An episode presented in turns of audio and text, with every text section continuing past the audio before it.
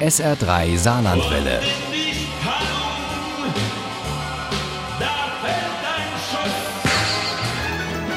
Der Krimi-Tipp.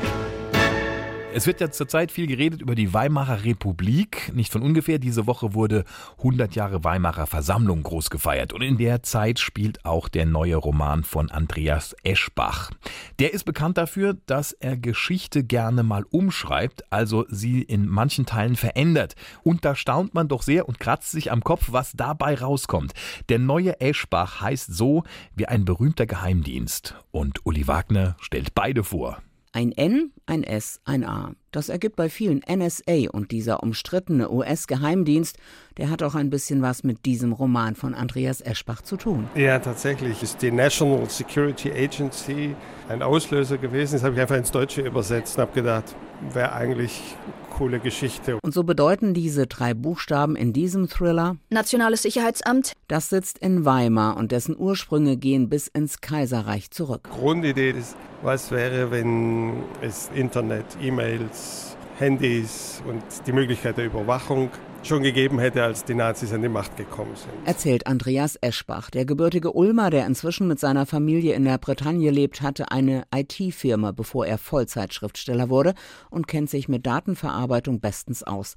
Sein neuer Roman ist eine Ukrologie, also eine veränderte Geschichtsschreibung. In NSA wurde der Computer schon Mitte des 19. Jahrhunderts erfunden und war in der Weimarer Zeit so weit entwickelt, dass die Technik fast alles konnte, was uns heute teilweise staunen lässt. Als Adolf Hitler 1933 an die Macht kommt, übernimmt seine Regierung unter anderem auch das Nationale Sicherheitsamt in Weimar, das Zugriff auf alle Daten hat, die Bürger des Deutschen Reichs je erzeugt haben. Das ist die Ausgangslage für NSA. Hauptfigur ist Helene Bodenkamp, Tochter aus gutem und linientreuem Haus, die aber weder zur patenten Hausfrau noch zur Krankenschwester neigt.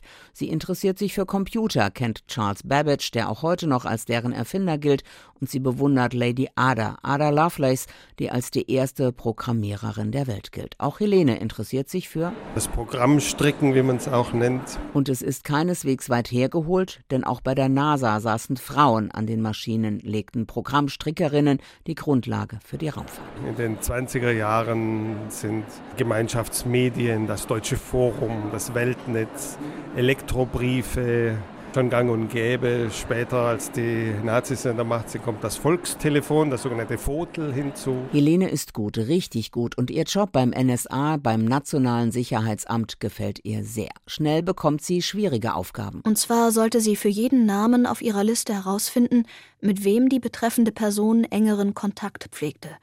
Mit wem tauschte sie viele Nachrichten oder Elektrobriefe aus oder telefonierte sie viel? Helene wird auch in militärische Projekte einbezogen und sie ist auch ganz dicht dabei, als die Ostfront zu bröckeln beginnt. Wer im NSA arbeitete, hatte naturgemäß den Überblick über alles, was im Reich geschah.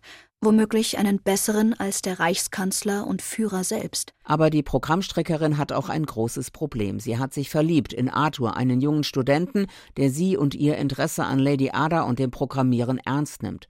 Arthur wird eingezogen wie so viele andere, aber eines Tages steht er vor dem Haus der Bodenkamps. Und sie beginnt ihren Wissensvorsprung aus dem NSA zu nutzen, um Arthur, ihren Deserteur, zu schützen. Sie wussten alles, was vor sich ging. Alles. Was soll mit meinen harmlosen Daten schon passieren? Diese Frage werden Sie nach NSA von Andreas Eschbach garantiert nicht mehr stellen. Dieser Was wäre wenn Roman jagt einem Schauer über den Rücken, hält uns einen Spiegel vor und lässt uns nicht mehr los. Dieser neue Eschbach ist im wahrsten Sinne des Wortes ein schwerer Brocken, aber gut, dass es ihn gibt. NSA von Andreas Eschbach ist bei Bastei Lübbe erschienen. Die gebundene Ausgabe hat 796 Seiten und kostet 22,90 Euro.